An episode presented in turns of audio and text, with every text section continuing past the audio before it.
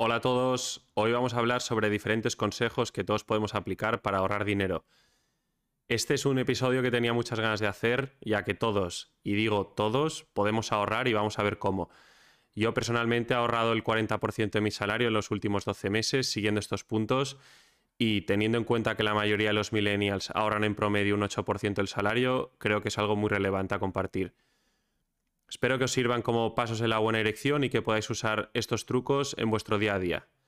Esto es la comunidad Educación Financiera. Bienvenidos a la comunidad Educación Financiera, un lugar donde expertos comparten su experiencia y conocimiento para que todos podamos aprender y mejorar la gestión de nuestras finanzas y conseguir una mayor libertad financiera. Si quieres formar parte de esta comunidad, suscríbete y ayúdanos a darle difusión. Empezamos.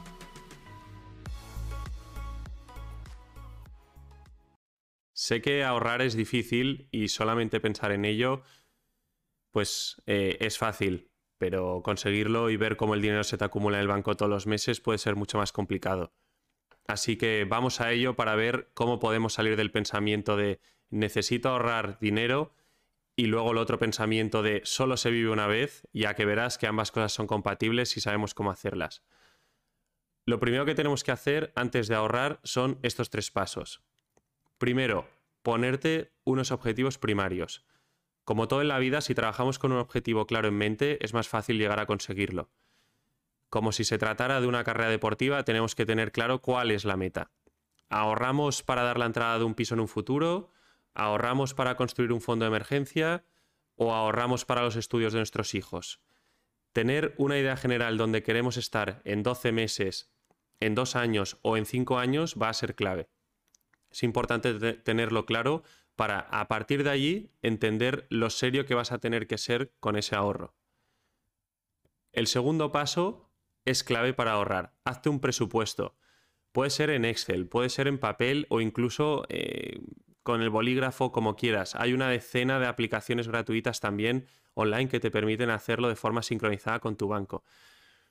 De esta forma puedes calcular y ver cuáles son tus ingresos reales y ver dónde van a parar todos los gastos cada mes. Te garantizo que si lo haces durante tres meses, te llevarás muchas sorpresas con los gastos que no tenías en mente y que se van acumulando poco a poco. Conocer esto es clave y te van a dar una idea de dónde gastas. Es algo muy sencillo, pero que muy poca gente hace y te digo que si quieres ahorrar dinero, realmente es clave y ahorrar ahorrarás muchísimo más que si no lo haces. El tercer punto es, una vez tienes esos objetivos iniciales, aquí lo que tienes es que tener unos objetivos mucho más a corto plazo. Pensar con el presupuesto que te has hecho en el paso anterior y con la información que éste te proporciona, cuánto quieres ahorrar cada mes.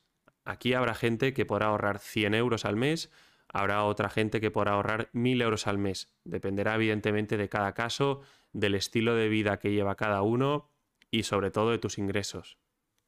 Pero por eso siempre digo que las finanzas personales, pues eso, son personales y que no podemos estandarizar el proceso.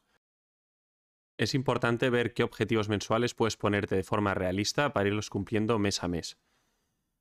Una vez tenemos el presupuesto y el ahorro definido, hay cinco necesidades básicas en las que debemos centrarnos para ahorrar.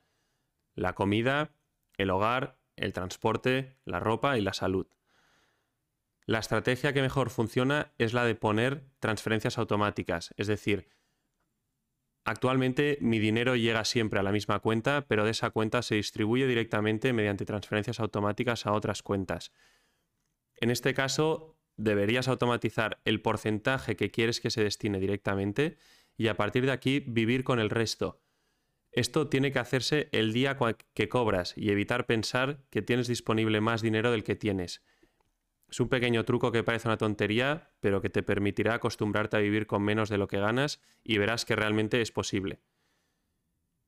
Pero vamos con las cinco necesidades y cómo ahorrar en ellas. Primero, la comida. Es el activo que se deprecia más rápido, evidentemente. Aquí lo que tenemos que intentar, lógicamente, es no comer fuera, hacerte tu propia comida en casa y no pedir comida a domicilio. Hoy en día tenemos marcas blancas de casi todo en todos los supermercados y eso te permitirá además ahorrar mucho dinero cuando compres en ellos. Esto último tan simple pues puede ahorrarte 50 euros o 100 euros al mes.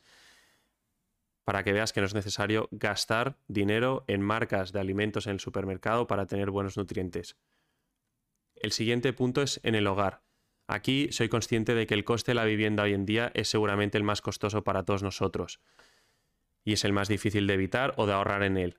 Pero bueno, aquí simplemente intenta dar una vuelta y considera si todavía no lo haces, si puedes vivir con compañeros de piso o no, o si tal vez te sobra alguna habitación en tu piso que puedas alquilarla para reducir el coste, o si ya tienes compañeros, considera reducir el coste de los proveedores de suministros, por ejemplo, de electricidad o del wifi, etcétera, Mucha gente cree que solamente hay un proveedor de electricidad, pero esto no es así, hay muchísima oferta actualmente y aunque hayas usado el mismo proveedor durante los últimos 10 años, no significa que no puedas buscar otro proveedor o negociar con el actual o lo que decía, cambiarte a otro. Aquí las empresas suelen ir cobrando más cada año y si no lo vas mirando, puedes darte cuenta muy tarde de que estás pagando de más y que debes cambiarte a un competidor. El siguiente punto donde debemos ahorrar es el transporte. El coste de tener un coche en propiedad en promedio son 6.000 euros al año. Muy poca gente piensa en lo que cuesta un coche durante los años mm, donde pagarás el seguro, el parking, la gasolina, el mantenimiento, las ruedas nuevas, las inspecciones de la ITV es un coste muy elevado y aunque tengas un renting que te incluye el seguro a todo riesgo, siga habiendo muchos gastos inevitables como el parking y la gasolina, por lo que simplemente considera la necesidad de tener un coche y evalúa si en tu caso personal es necesario o puedes funcionar con transporte público o, eh, o con métodos económicos como las bicicletas eléctricas o los patinetes. Los coches realmente son un pozo sin fondo donde se va el dinero y la mayoría de nosotros no somos conscientes de ello. Después tenemos que intentar ahorrar en ropa. Lo mejor aquí es quitarte de las listas de email de todas las marcas de ropa. Piensa que las personas que trabajan en email marketing son muy buenos en ello y por eso las empresas los contratan eh, y tienen un trabajo remunerado. Porque son muy buenos mandando emails efectivos.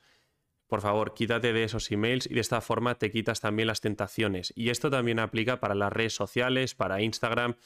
Deja de seguir a influencers que te derivan en una infidelidad por compararte, ya que nunca tendrás pues el último modelo eh, y tendrás que ir a remolque para buscar una felicidad momentánea mm, solamente para impresionar a tus amigos que acabará costándote muchísimo dinero. Piensa comprar marcas blancas o marcas baratas, no te voy a decir nombres evidentemente, pero todos sabemos cuáles son. Y el último punto donde ahorrar es en sanidad, ¿aquí a qué me refiero? La mejor forma de ahorrar aquí es simplemente vivir de manera saludable, Caminar o practicar ejercicio al aire libre son totalmente gratis y te permitirán llevar una vida saludable que luego repercutirá en un ahorro enorme en medicamentos o en visitas al médico. Esto cuesta muchísimo dinero, eh, tal vez ahora no, pero sí mm, cuando tengas o dentro de 20 años. En resumen, aquí solamente trata tu cuerpo bien. Y ya para terminar, ¿cuál es el resumen de hoy? Primero, ponte unos objetivos primarios para tener claro por qué ahorras y hacia dónde ahorras, eh, qué es lo que quieres conseguir en un futuro. Segundo, hazte un presupuesto cada mes. Tercero, reduce esos objetivos primarios a otros a mayor corto plazo que puedas ponerte a trabajar desde ya hacia ellos y que veas los resultados en el corto plazo. Una vez tengas ese presupuesto y el ahorro definido, hay cinco necesidades básicas en las que debes centrarte para ahorrar, que son la comida, el hogar, el transporte, la ropa y la salud. La estrategia que mejor funciona es la de poner transferencias automáticas al inicio de cada mes para acostumbrarte a vivir con ese dinero y ya verás cómo conseguirás tener dinero para esas cinco necesidades. En la comida, evita al máximo comer fuera o pedir comida a domicilio. Acostúmbrate a cocinar en casa. En el hogar, comparte piso, alquila habitaciones que te sobren o cámbiate de proveedores de suministros. En el transporte, evalúa realmente si necesitas un coche. En la ropa, compra ropa de marcas baratas o marcas blancas. Hoy en día tienes muchísimo donde escoger. Y por último, en sanidad. Camina, practica deporte al aire libre, te ayudarán a llevar un estilo de vida saludable y eso repercutirá también en tu bolsillo.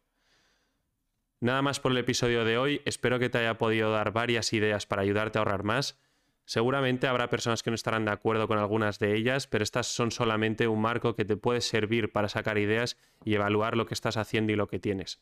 Y recuerda por último que si te ha aportado valor, compártelo con alguien a quien creas que pueda ayudarle para ayudarnos así a hacer crecer esta comunidad y suscríbete para escuchar contenido similar que publicamos todas las semanas. Las ideas, conceptos y opiniones compartidas no representan asesoramiento financiero alguno. En caso de necesitarlo, se debe acudir siempre a un profesional certificado.